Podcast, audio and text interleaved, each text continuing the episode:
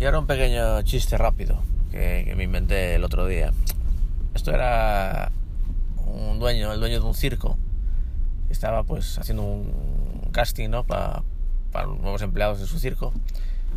Y bueno, ya tiene la selección hecha. Y cuando están ahí todos en, delante de él, bueno, pues he seleccionado a los siguientes. Tú, Antonio, vas a ser el, domador, el domador de, leones.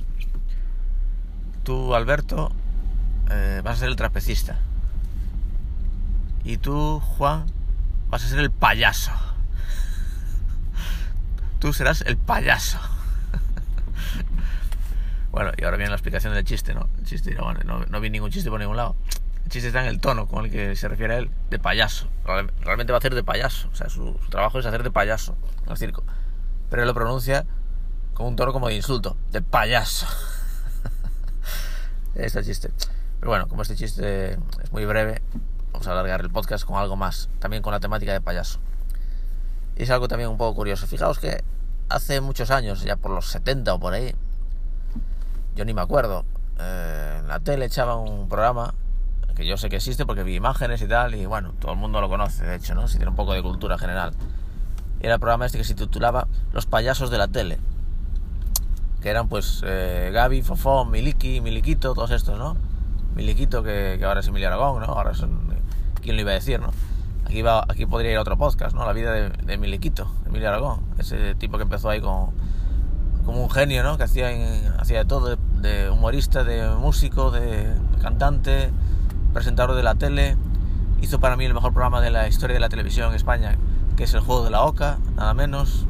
Antes de eso hacía el VIP Guay, VIP Noche, o sea, era un genio en la televisión. Era, eh, nadie tenía más sentido del ritmo que él, con esos toques de humor, con muy inteligente todo, o sea, para mí fue un genio de la televisión. Y ahora eh, no es más que un ejecutivo, ¿no? Que se dedica a hacer dinero. O sea, un tío gris. Hasta tuvo un sueño hace, no hace mucho sobre, sobre él, que era como un, Bueno, como que cambiaba... Me sentía como deprimido cuando veía este sueño. ¿no? Me imaginaba él como que... Un tío súper genial y avispado de joven y de repente de viejo era como gordo, con con traje como de super gris, ¿no? O sea, mi sueño era un poco eso en resumen, pero bueno, este era mi liquito, ¿no? Y ese era el programa que se llaman en, la tele, por los 70, por ahí, ¿no? Muy, muy antiguo, un programa blanco y negro, podéis ver en YouTube. Eran pues eso, los payasos de la tele, eran payasos que, que bueno, que hacían pues sus espectáculos en la tele, cantaban y tal, ¿no? Y se llamaban pues eso, los payasos de la tele.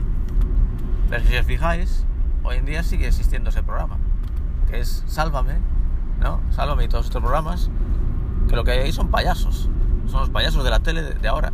La única diferencia es que antes iban, iban de cara, decían somos los payasos de la tele, sin más, no andamos con rodeos, y ahora lo ocultan con títulos raros como Sálvame, el tomate, no sé qué rollos. Venga, hombre. Venga, hombre, no me cuentes, no me cuentes milongas. Los payasos de la tele. La diferencia única es que antes eran los payasos de la tele y ahora soy los payasos de la tele.